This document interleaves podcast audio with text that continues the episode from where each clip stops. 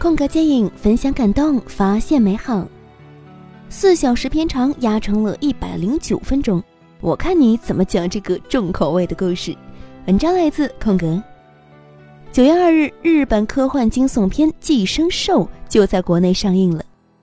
头几个月听说这个消息的时候，空格真的是受惊了，因为这部影片空格之前介绍过。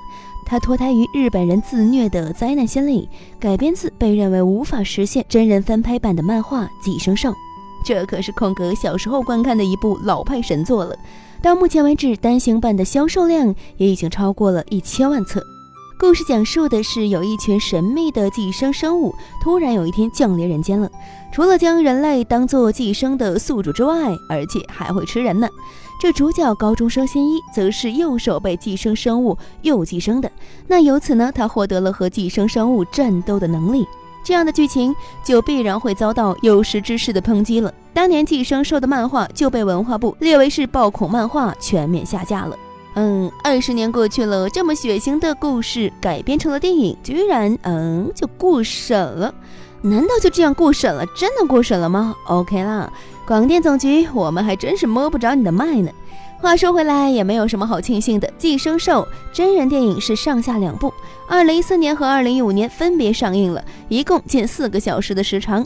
九月二日上映的版本啊，是一百零九分钟，也就是说呀，一多半的剧情啊被砍掉了。大家都知道，漫改电影是最难的一种改编电影。先别说能否找到完美的角色和营造出逼真的原画氛围和风格，单是要在有限的时长内交代清楚原著动辄数年连载的内容就已经非常困难了。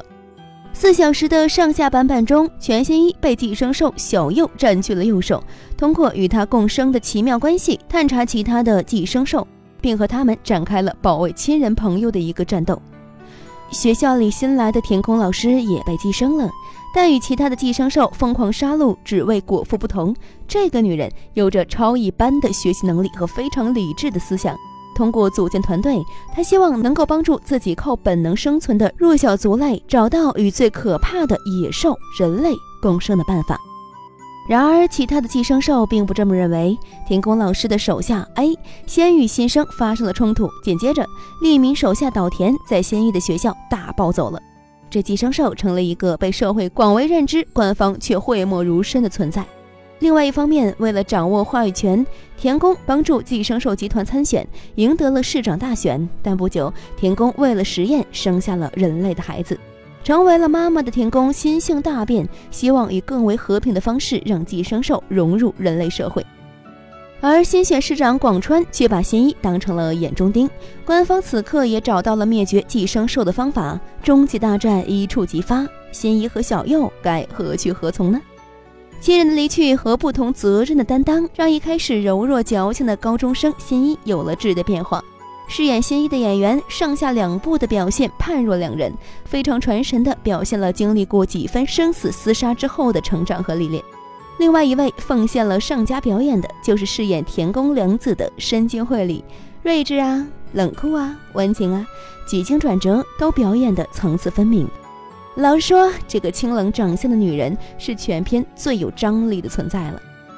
特效方面嘛，影片很好的平衡了剧情和特效之间的关系，没有为堆砌而堆砌，也没有沦为一个乱斗的动作片，所有特效镜头都适时的出现在了需要高潮的情节之下。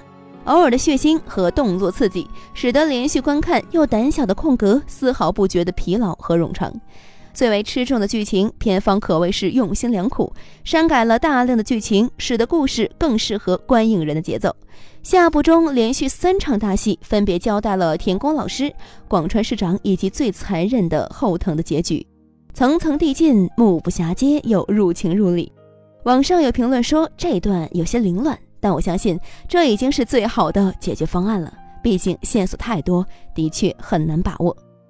而原著漫画中最为人称道的对生命的思辨部分得以完整保留，使得没看过原著的人可以很快的跳出血腥杀戮的感官刺激，体会到作者对于人类残酷性的思考。好了，说了这么多，在空格看来啊，这上下两部的寄生兽综合起来可以达到七点六分了。那这部即将上映、压缩之后又微缩的《寄生兽》又会是啥样呢？空格非常好奇，影片上映之后，我还是会去影院再刷一遍的，看他们是怎么删的。